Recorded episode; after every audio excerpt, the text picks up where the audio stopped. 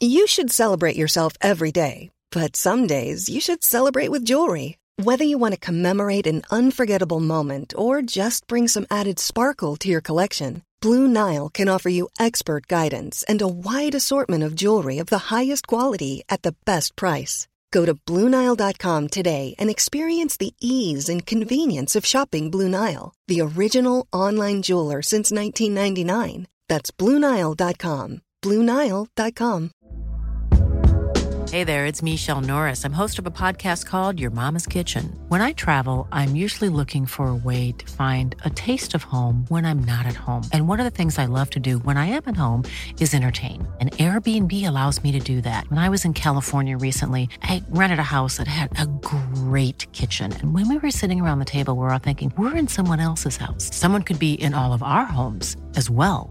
If you have a home, but you're not always at home, you have an Airbnb. Your home might be worth more than you think. Find out how much at airbnb.com/slash host. Hast du dir für dieses Jahr finanzielle Ziele gesetzt? Möchtest du vielleicht Geld sparen, um dir einen Traum erfüllen zu können? Oder hast du dir vielleicht schon lange vorgenommen, deine Ausgaben besser im Blick zu behalten? Stell dir vor, es gäbe einen einfachen Weg, wie du deine Finanzen aufräumen, unnötige Ausgaben eliminieren und deine Verträge mit nur einem Fingertipp rechtssicher kündigen kannst. Und das Ganze bequem per App, die auch noch dauerhaft kostenlos ist. Klingt utopisch? Hab ich auch zuerst gedacht, bis ich Finanzguru entdeckt habe. Die App Finanzguru ist wirklich eine großartige Möglichkeit, den Überblick über deine Finanzen zu behalten. Vielleicht kennst du Finanzguru auch schon. Die Gründerzwillinge Benjamin und Alexander Michel konnten 2018 in der Gründershow Die Höhle der Löwen Carsten Maschmeyer als Investor für sich bzw. für Finanzguru gewinnen. Mittlerweile nutzen mehr als 1,5 Millionen Menschen Finanzguru und lassen sich dabei unterstützen, ihre Finanzen zu organisieren und ihre Sparziele zu erreichen. Und es ist wirklich kinderleicht. Du lädst dir einfach die kostenlose App runter und verbindest deine Konten mit Finanzguru.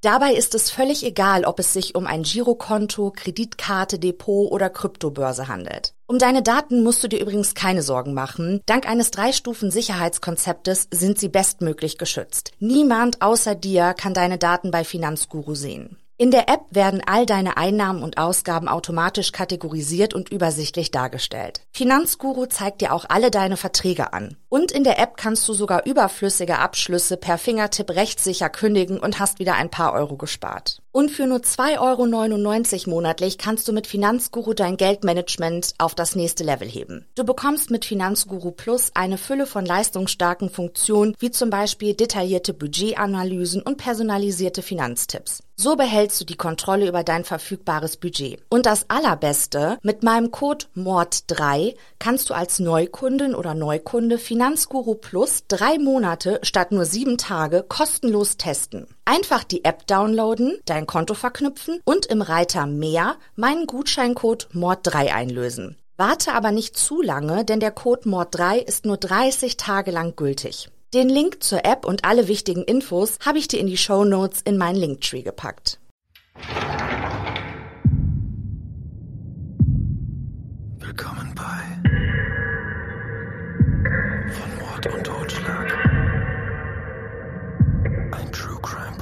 Podcast.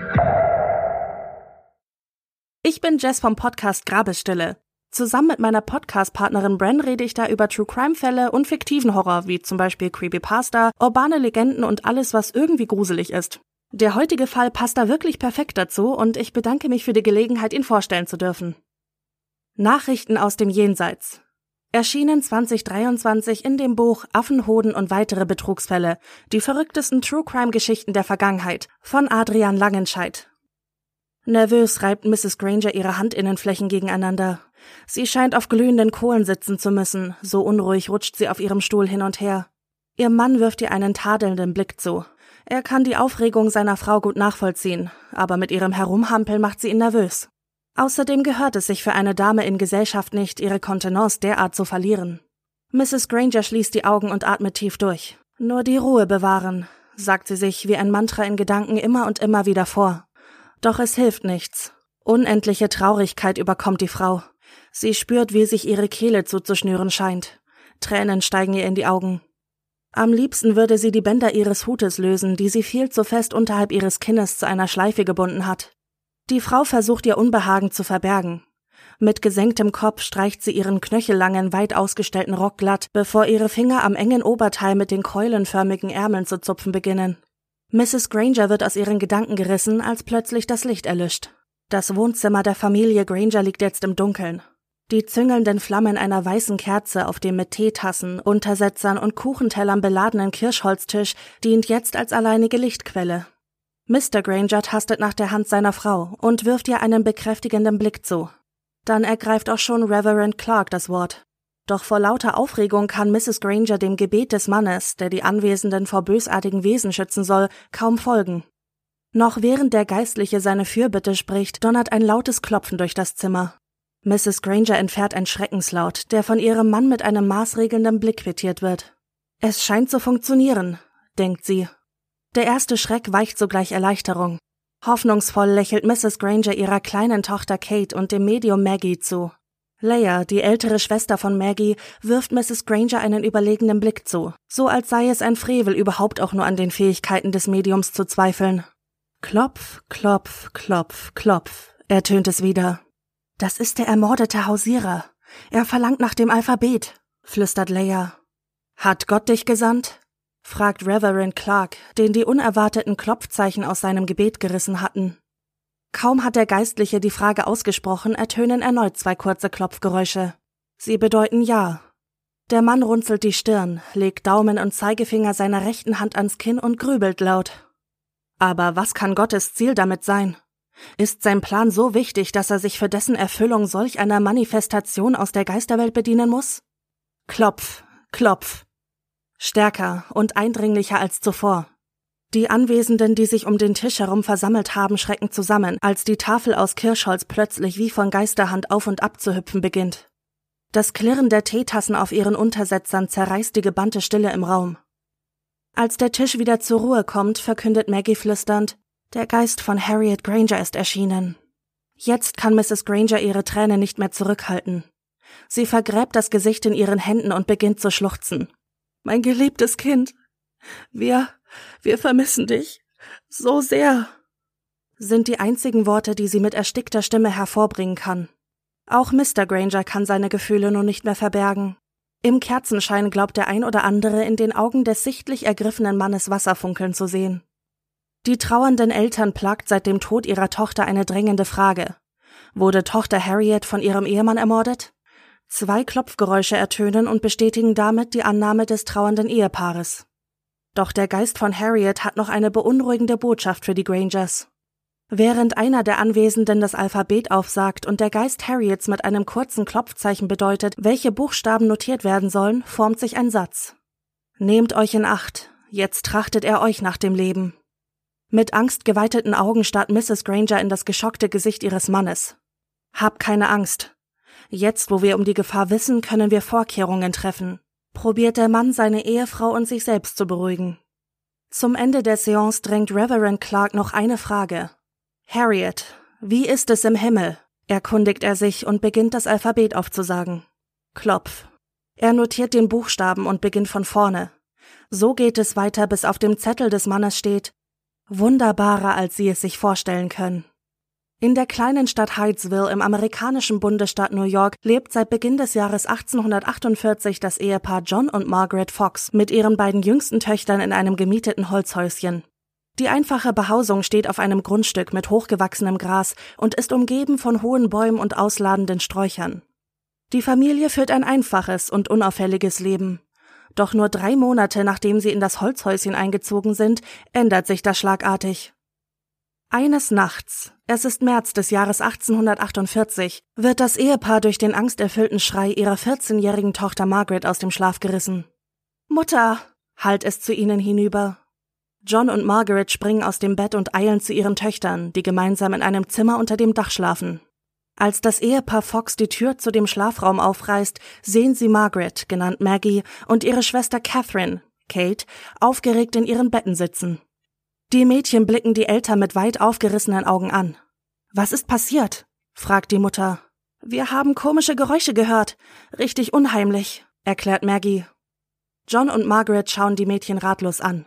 Sie selbst hatten in ihrer Schlafkammer keine ungewöhnlichen Laute vernehmen können. Doch noch bevor das Ehepaar beruhigend auf Maggie und Kate einreden kann, wird die Stille von drei hintereinander folgenden Klopfgeräuschen durchbrochen. Es klingt, als würde jemand gegen die Wand des Zimmers pochen. Was ist das nur? schreit Maggie fast schon hysterisch. Während das Ehepaar nach einer rationalen Erklärung sucht, ertönt das unheimliche Klopfen erneut. Vater John lauscht gebannt in die folgende Stille.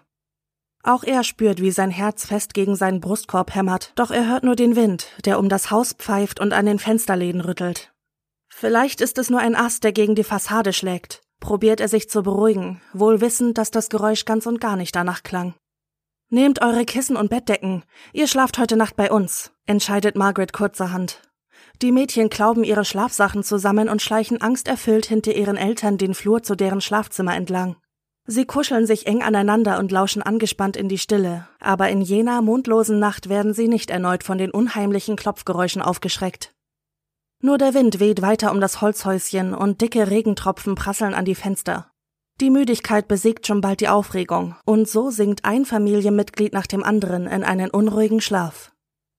In der kommenden Nacht gehen Maggie und Kate wie gewohnt in ihre Schlafkammer unter dem Dach. Doch kaum haben die Mädchen es sich in ihren Betten gemütlich gemacht, schrecken sie wieder hoch. Klopf, klopf, klopf, klopf. Diesmal scheint das Geräusch lauter und eindringlicher als in der Nacht zuvor zu sein. Es dauert nur wenige Sekunden, bis die Eltern wieder im Zimmer ihrer Töchter stehen. Diesmal hatten auch sie das furchterregende Pochen im Haus vernommen. Doch anders als in der gestrigen Nacht möchten die Klopfgeräusche nicht aufhören. Stunde um Stunde vergeht. Klopf, klopf, klopf, klopf, hallt es von den Holzwänden wieder. An Schlaf ist nun nicht mehr zu denken. Je öfter die Laute ertönen, desto ängstlicher werden die Familienmitglieder. Auch Mutter Margaret kann bald ihre Furcht vor ihren beinahe hysterisch anmutenden Töchtern nicht mehr verbergen. Nur Vater John probiert sich nicht anmerken zu lassen, wie unheimlich ihm zumute ist. Die Nacht zieht über das Anwesen hinüber, ohne dass einer der Familienmitglieder ein Auge zu bekommt. Auch in den kommenden Nächten bleiben alle vier hellwach, nur manchmal kann Erschöpfung die Angst bei dem ein oder anderen besiegen und zwingt ihn in einen traumlosen Schlaf. Die Klopfgeräusche scheinen unterdessen von Nacht zu Nacht immer lauter und lauter zu werden. Klopf, klopf, klopf, klopf. Sogar ihre Betten, der Tisch und die Stühle im Kinderzimmer scheinen dabei zu erzittern. Es ist eine mondlose, stille Nacht, als plötzlich erneut ein Hämmern, diesmal an der Vordertür des Hauses, zu hören ist. Mutig stürmt Vater John dem Geräusch entgegen und reißt die Eingangstür auf. Doch er blickt nur in die Dunkelheit. Dort ist niemand. Mutter Margaret scheint vor Angst und Schlafmangel einem Nervenzusammenbruch nahe, und auch Maggie und Kate sind angeschlagen. John weiß nicht, was er tun soll. Ich bin mir sicher, dass uns nur irgendwelche Jugendliche aus der Nachbarschaft einen Schrecken einzujagen versuchen, probiert er seine Familie, vor allem aber sich selbst zu beruhigen. Am nächsten Morgen besucht der älteste Sohn der Familie seine Eltern. Mutter Margaret vertraut sich ihm an. Ich glaube, in diesem Haus spukt es, beendet sie die Schilderung der vergangenen Nächte. Oh Mutter, erwidert David, das ist doch Unfug. Ich bin mir sehr sicher, dass es eine einfache und logische Erklärung dafür gibt. Bevor David sein Elternhaus wieder verlässt, bittet er seine Mutter, Tu mir bitte den Gefallen und erzähl deine Gruselgeschichte nicht den Nachbarn.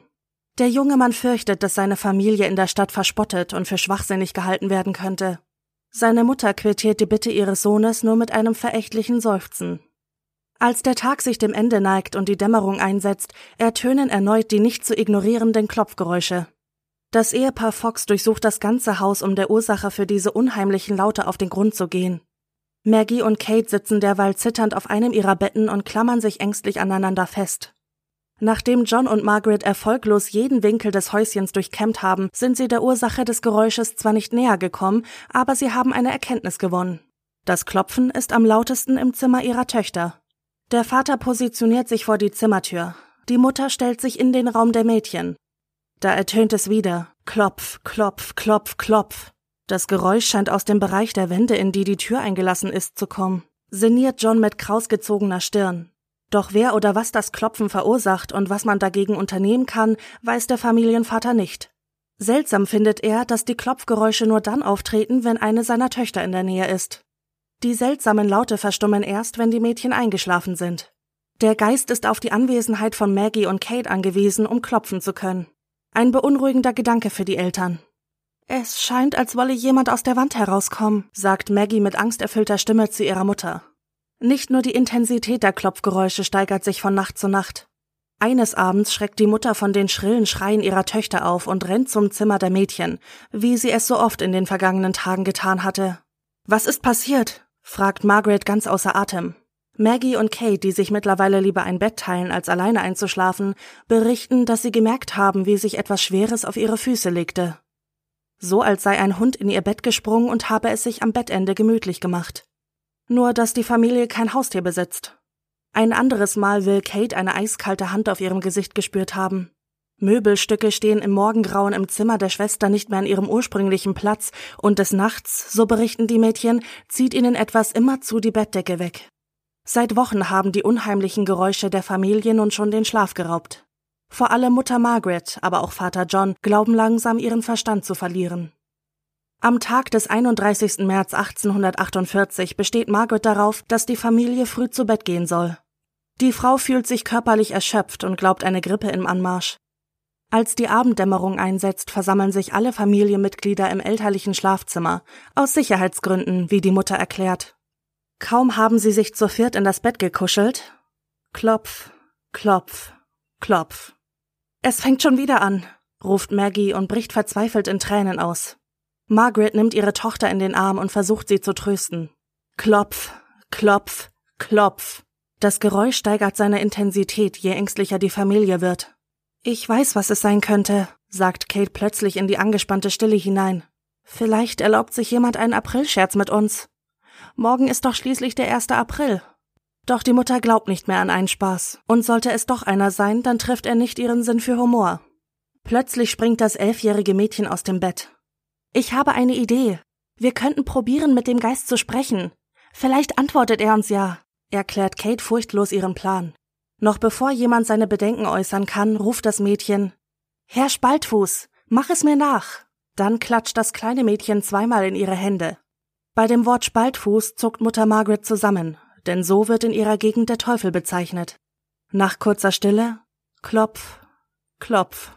Ungläubig reißt Kate die Augen auf und gibt einen erstaunten Laut von sich. Ihre 14-jährige Schwester lässt sich von der Abenteuerlust der Jüngeren anstecken. Auch sie springt jetzt aus dem Elternbett und stellt sich neben Kate. Jetzt mach es mir nach, ruft Maggie und klatscht viermal fest mit ihren Händen. Die Antwort kommt zugleich. Klopf, klopf, klopf, klopf. Aufgeregt rüttelt sie am Arm ihrer kleinen Schwester.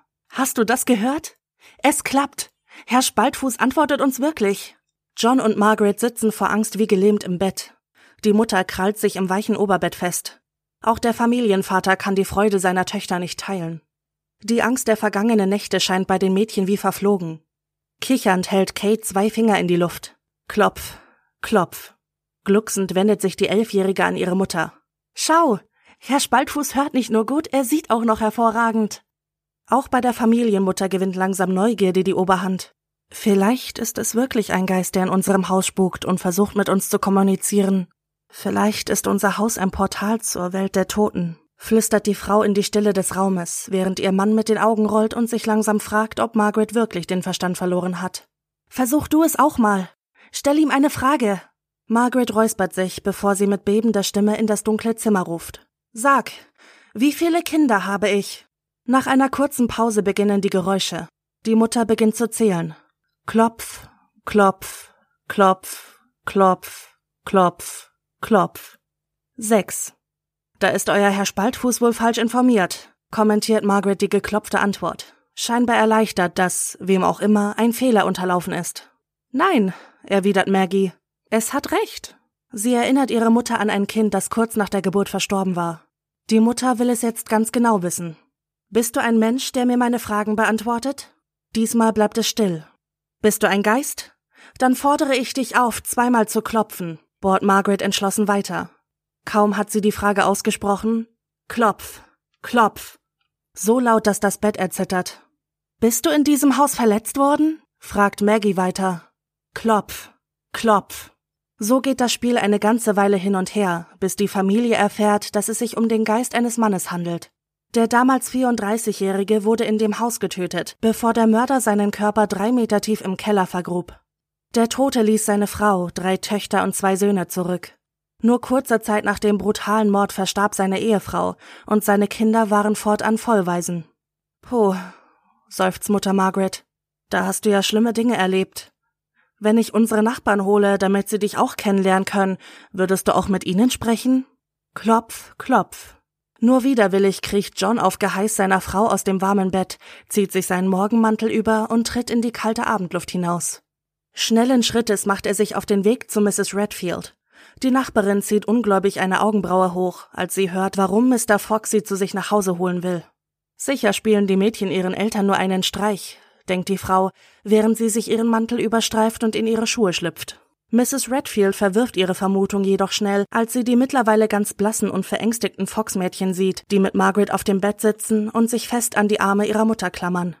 Scheinbar war ihnen nun doch mulmig bei dem Gedanken geworden, mit einem Toten im Jenseits zu kommunizieren.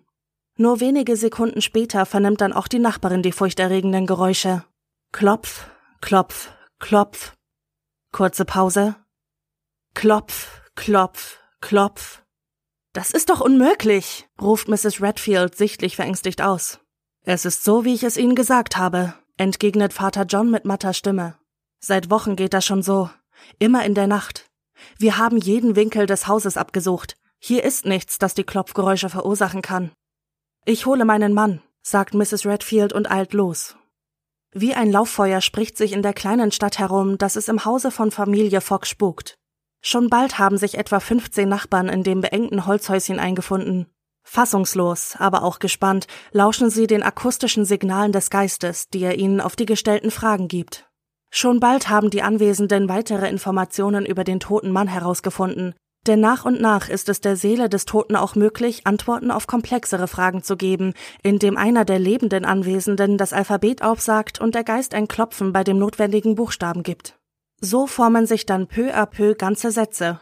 Charles B. Rosner, so sein Name, war zu Lebzeiten ein Hausierer gewesen. An einem Dienstagabend vor fünf Jahren sei ihm in einem der Schlafzimmer im jetzigen Foxhaus brutal das Leben genommen worden. Mit einem Fleischermesser habe sein Angreifer ihn malträtiert, bis er keinen Laut mehr von sich gab. Das Motiv des Mörders sei Geldgier gewesen. 500 Dollar habe er ihm gestohlen Umgerechnet und inflationsbereinigt entspricht der Betrag heute einem Wert von rund 17.700 Euro. Der Geist weiß auch den Namen seines Mörders. John Bell.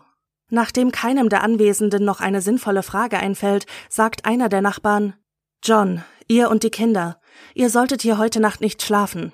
Ich habe genügend Platz im Haus, ihr könnt gerne bei mir unterkommen. Margaret hält das für eine gute Idee, und auch die beiden Mädchen scheinen froh zu sein, mal eine Nacht nicht in dem Spukhaus schlafen zu müssen. Nur Vater John winkt ab. Er will zu Hause bleiben und Wache halten, falls es abermals zu unerklärlichen Phänomenen kommen sollte. Mr. Redfield erklärt sich bereit, die Nacht zusammen mit seinem Nachbarn im Spukhaus zu verbringen. Doch als der Morgen anbricht, war es zu keinem weiteren unheimlichen Vorfall mehr gekommen. Bald wissen alle Bewohner von Hydesville über die mysteriösen Begebenheiten im Foxhaus Bescheid. Mutter Margaret ärgert sich, dass sie nicht auf den Rat ihres Sohnes David gehört hatte, den Nachbarn nichts von den seltsamen Klopfgeräuschen zu erzählen. Nahezu alle Einwohner der Stadt pilgern zu dem unscheinbaren Holzhäuschen mit dem verwilderten Garten und klopfen an die Eingangstür. Auch sie wollen mit dem Geist sprechen und ihre dringendsten Fragen loswerden. Gibt es ein Leben nach dem Tod? Wie wird mein Leben in der Zukunft aussehen? Wie geht es meinem verstorbenen Angehörigen? Werde ich dieses Jahr eine reiche Ernte einfahren? Das sind nur einige der Fragen, die der Geist bei Einbruch der Dämmerung den Stadtbewohnern klopfend beantwortet. Das kommt ja fast einer Belagerung gleich, schimpft Vater John sichtlich genervt von dem ständigen Besuch. Doch die Gäste werden nicht müde, dem Geist allerlei Geheimnisse zu entlocken. Auf die Frage einer Nachbarin, ob das Klopfen ein Geschenk Gottes sei, ertönt es Klopf, Klopf. Bis zu 300 Menschen stehen um das Anwesen von Familie Fox und warten auf eine Gelegenheit, mit dem Geist kommunizieren zu können. Das Wesen aus der anderen Welt spendet den Bewohnern von Hydesville Trost, indem es ihnen versichert, dass es ein Leben nach dem Tod gebe und es ihren Verwandten im Jenseits gut gehe. Derweilen machen sich die Bewohner von Hydesville auf die Suche nach John Bell, dem Mörder des Hausierers. Zwar gibt es keine Aufzeichnungen über einen Charles B. Rosner, der einst in ihrer Stadt gelebt haben soll, einen John Bell hingegen gab es. Sie machen den Mann in seinem neuen Heimatort ausfindig und konfrontieren den sichtlich verdutzten Bell mit den Anschuldigungen des Geistes. Empört über diesen Vorwurf macht sich der Mann noch am selben Tag auf den Weg nach Hydesville. Er will sich über die verleugnerischen Behauptungen beschweren und seinen Namen reinwaschen. Doch es hilft nichts. Niemand schenkt seiner Aussage Glauben. Vor Gericht stellen sie den verärgerten Mann aber auch nicht. Immerhin gibt es nur einen Zeugen und der ist ein Geist. Und so kehrt John Bell zwar aufgebracht, aber als freier Mann nach Hause zurück.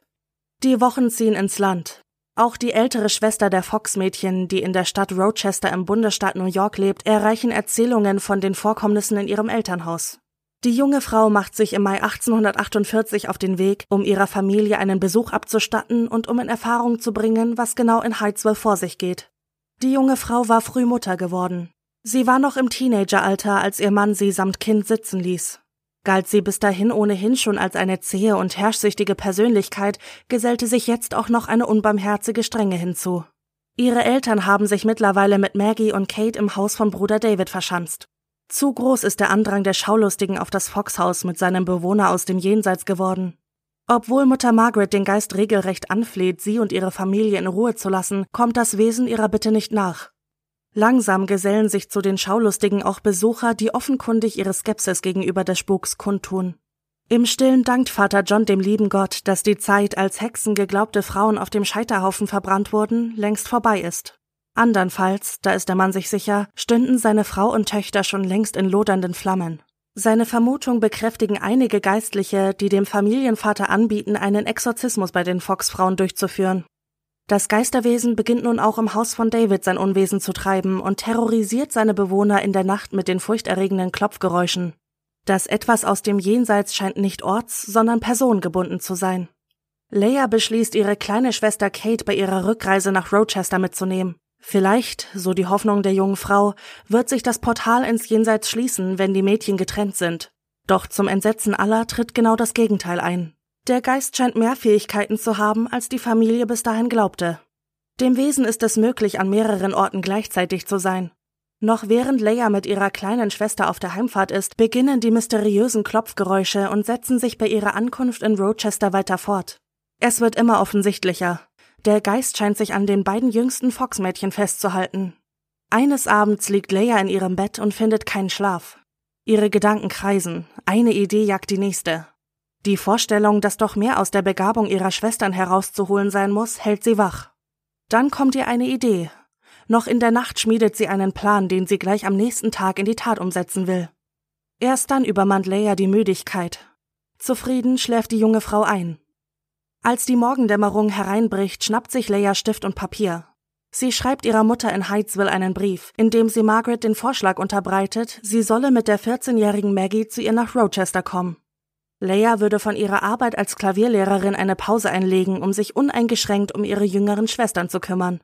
Das Potenzial der Mädchen als Medien, die Kontakt mit den Toten im Jenseits aufnehmen können, müsse gefördert und natürlich auch ausgeschöpft werden.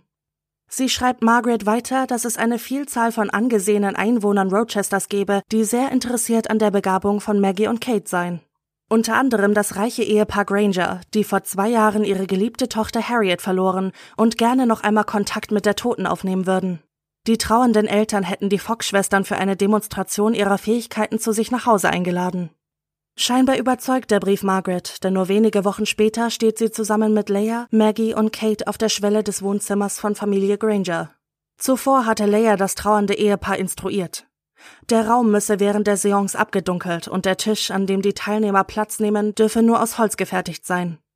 Die Sitzung werde mit einem schützenden Gebet eröffnet, erklärte sie weiter. Fragen dürften nur so gestellt werden, dass der Geist mit Ja oder Nein antworten könne. Wenn er den Lebenden mehr mitteilen wolle, so würde er fünfmal hintereinander klopfen. Das sei das Zeichen, dass jemand das Alphabet aufsagen soll. Aber sie warnt Familie Granger auch. Wenn sich der Geist von den Anwesenden nicht respektiert fühle, dann würde er sich sofort ins Jenseits zurückziehen und die Gelegenheit, mit ihrer toten Tochter zu kommunizieren, wäre vertan.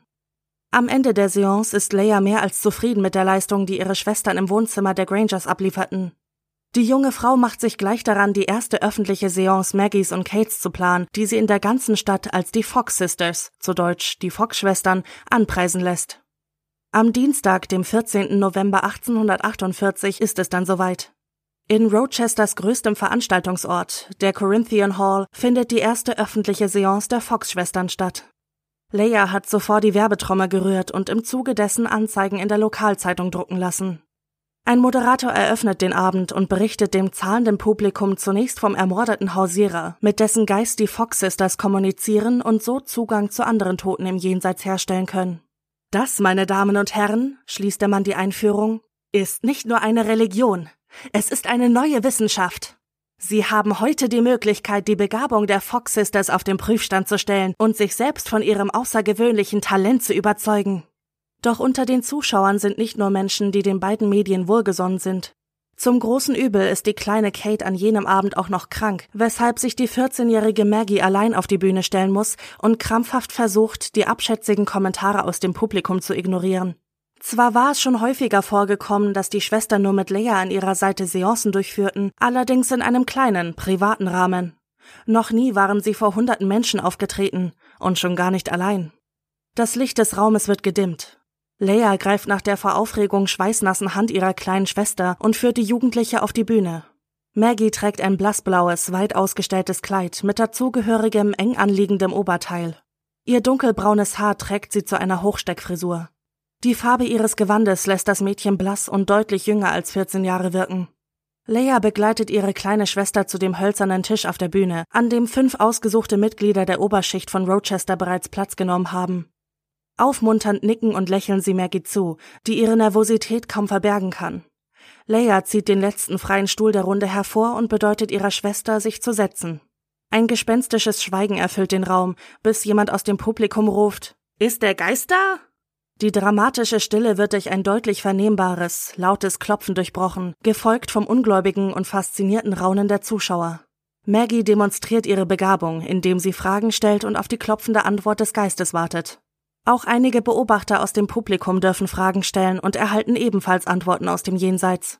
Nach etwa einer Stunde beendet das Medium die Seance. Unter dem ohrenbetäubenden Applaus einiger Zuschauer führt Leia ihre Schwester von der Bühne. Doch es sind immer noch einige Menschen im Publikum, die nicht glauben, dass hier alles mit rechten Dingen zugeht und ihren Zweifeln lautstark Ausdruck verleihen. Es folgen zwei weitere Auftritte der Fox Sisters in der Corinthian Hall. Es kommt auch eine Gruppe angesehener Politiker auf die Bühne und überzeugt sich davon, dass Maggie und Kate nicht tricksen. Keiner der Männer kann eine Täuschung feststellen. Vier Jahre bleiben Maggie und Kate in der stetig wachsenden Stadt Rochester und halten beinahe Tag und Nacht ihre Seancen ab, mal vor großem Publikum, mal im privaten Rahmen. Reporter der Lokalzeitung schreiben lobende Artikel und bringen ihre Bewunderung für die Fox Sisters zum Ausdruck. Schon bald folgen auch Einladungen für Auftritte in anderen Städten New Yorks. Doch die Schattenseiten ihrer Berühmtheit zeigt sich dem Mädchen recht schnell. Wenn sie die Bühne betreten oder verlassen, kann so manch einer der männlichen Gäste nicht an sich halten und ruft den Jugendlichen vulgäre Dinge zu. Die unflätigen Männer glauben, dass Maggie und Kate zu der Sorte Mädchen gehören, die für Geld alles tun würden. Sie schrecken auch nicht davor zurück, Maggie im Vorbeigehen zu begrapschen. Die mittlerweile 15-Jährige ist das Verhalten mancher Gäste schnell überdrüssig und würde am liebsten hinschmeißen. Aber Leia bearbeitet die Mädchen und duldet keine Widerrede. 1850 beschließt sie, dass ihre beiden Schwestern einen größeren Wirkungskreis bräuchten und plant ihren Umzug nach New York City.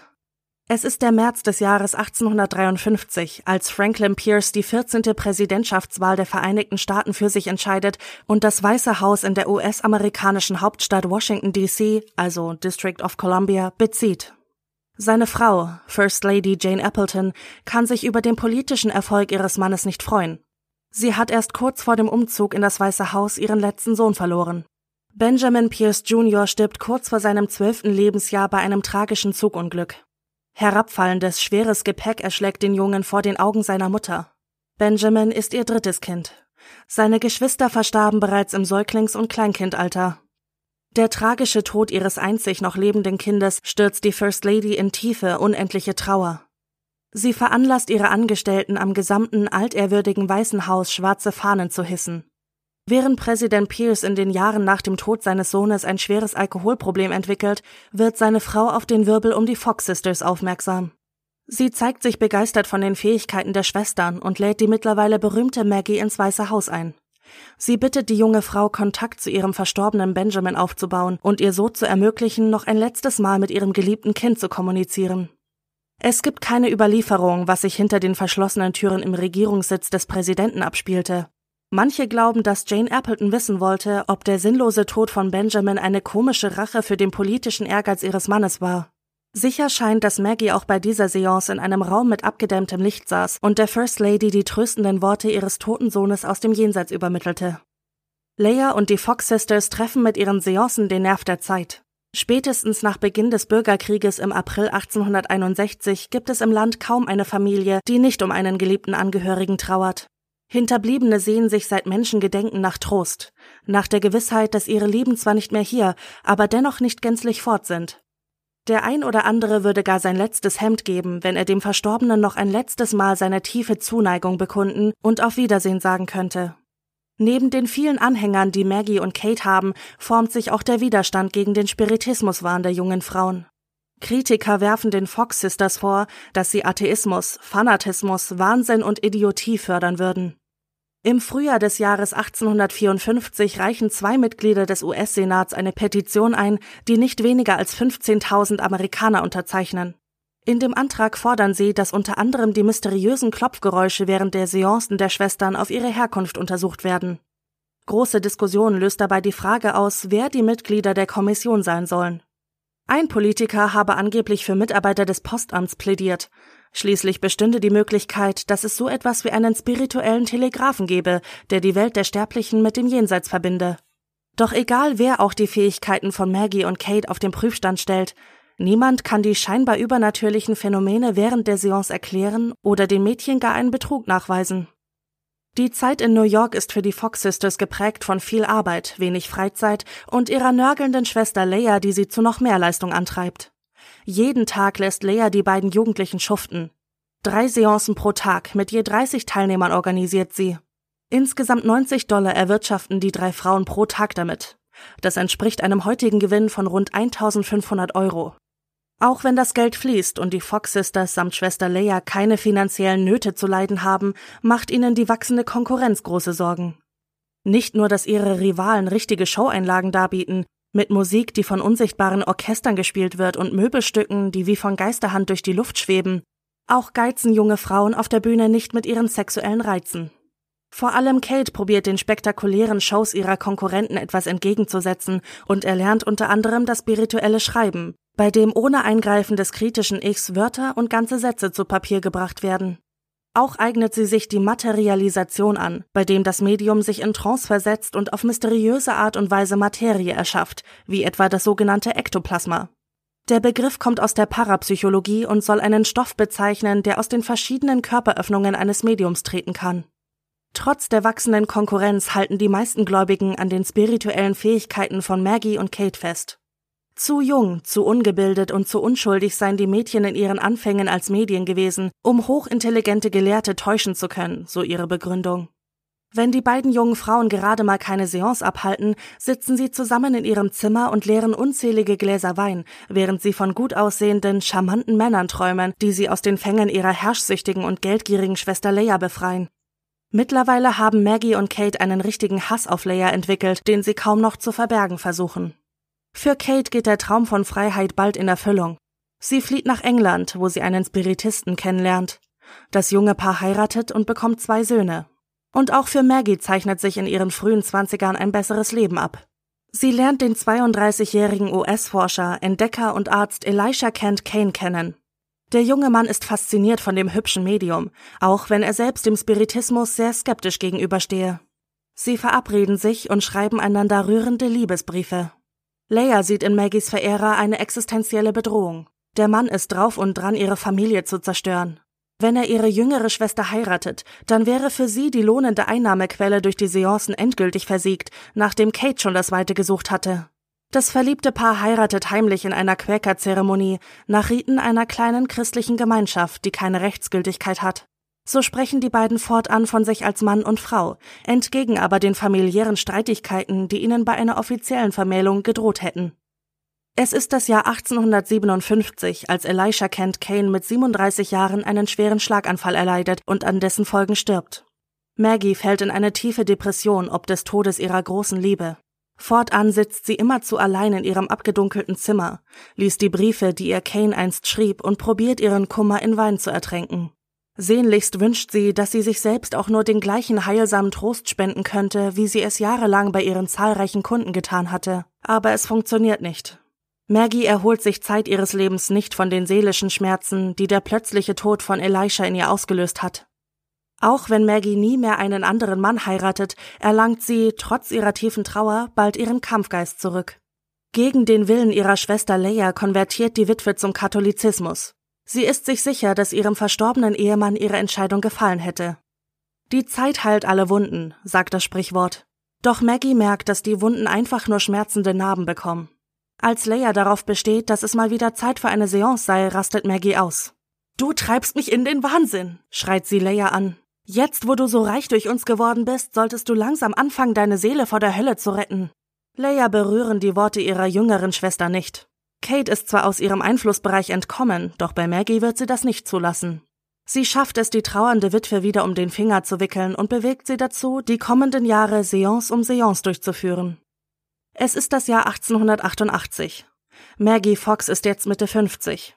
Obwohl Kane seit nunmehr 31 Jahren tot ist, trägt die Witwe noch immer Trauerkleidung.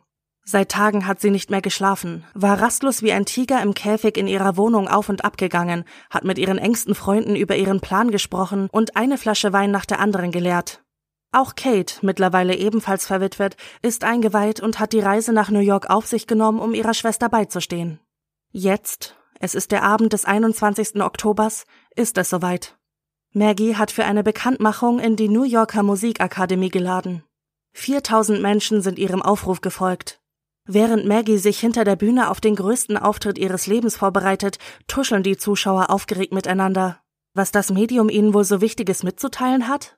Maggie schließt die Augen und atmet tief durch, bevor sie entschlossenen Schrittes die Bühne des Opernhauses betritt. Sogleich bricht das Publikum zum Teil in Jubel, zum Teil in Buhrufe aus. Maggie ignoriert sie alle, sie ist vollends fokussiert. Dann schickt die Frau eine Schockwelle aus Worten durch den Saal. Meine Schwester Kate und ich waren sehr junge Kinder, als diese schreckliche Täuschung begann.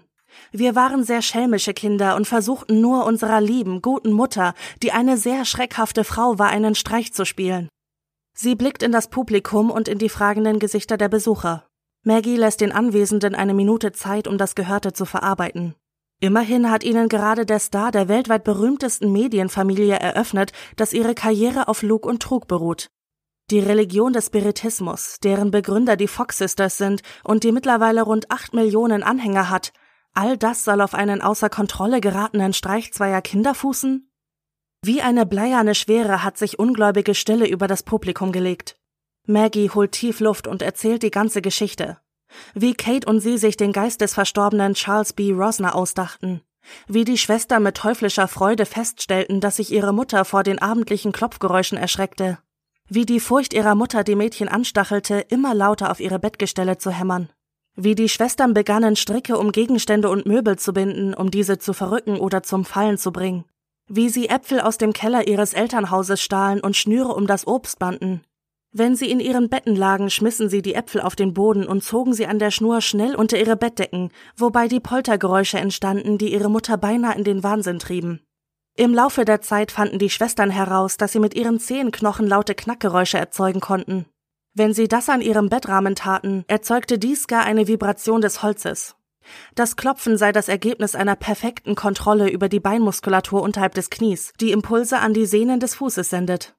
Es sei viel Übung erforderlich, aber dann könne tatsächlich der ganze Fuß zum Klopfen gebracht werden, ohne dass der Betrachter eine Bewegung wahrnehmen kann. Kurzerhand zieht Maggie ihre Strumpfhose auf der Bühne aus und demonstriert dem Publikum ihre eigene Fähigkeit. Ein erneuter Blick zu den Zuschauern verrät ihr, dass ihre Kritiker sich ein Schmunzeln nicht verkneifen können, während die Spiritisten vor Wut schäumen. Aber das ist ihr egal. Ihr ist nur wichtig, dass Kate ihren Mut applaudiert und Elisha, wo auch immer er jetzt war, stolz auf seine Frau sein würde. Der Gedanke, dass Leia ebenfalls vor Wut kochen wird, wenn sie von ihrem heutigen Auftritt Wind bekommt, verschafft Maggie eine diebische Freude. Seit Wochen liegen Maggie und Kate nun schon mit ihrer Schwester in erbittertem Streit. Auch wenn es ein mutiger und ehrbarer Schritt ist, den Schwindel aufzuklären, haben Maggie und Kate keine langfristigen Pläne geschmiedet, wie sie ihren Lebensunterhalt verdienen wollen. Das Einzige, was sie je in ihrem Leben getan haben, war Seancen abzuhalten. Zwar erhält Maggie ein Honorar für ihren Beichtauftritt und beide Schwestern bekommen etwas Geld für Zeitungsinterviews und die Veröffentlichung einer Broschüre mit dem Titel Death Blow to Spiritualism, zu Deutsch Todesstoß für den Spiritismus. Doch durch ihre Alkoholsucht sind die Einnahmen schnell verbraucht. Manche vermuten, dass die Geldsorgen auch ein Grund sind, warum Maggie sich nur ein Jahr nach ihrer Beichte erneut an die Öffentlichkeit wendet. Sie versucht ihr Geständnis rückgängig zu machen. Die Kritiker der Fox Sisters finden ihren Widerruf lächerlich. Die Fans der Medien waren beruhigt, sich doch nicht in Maggie und Kate getäuscht zu haben. Doch es war zu spät. Niemand wollte die Schwestern mehr um sich haben. Selbst Spiritualisten kehrten ihren einstigen Leitfiguren den Rücken. Mindestens einen gescheiterten Selbstmordversuch bringt Maggie in den folgenden Jahren hinter sich. Maggie verbringt die letzten Jahre ihres Lebens in bitterer Armut. Ob die Fox Sisters sich je mit Leia aussöhnten, ist nicht überliefert. Alle drei Schwestern sterben in kurzen Abständen voneinander nur wenige Jahre nach der verhängnisvollen Beichte.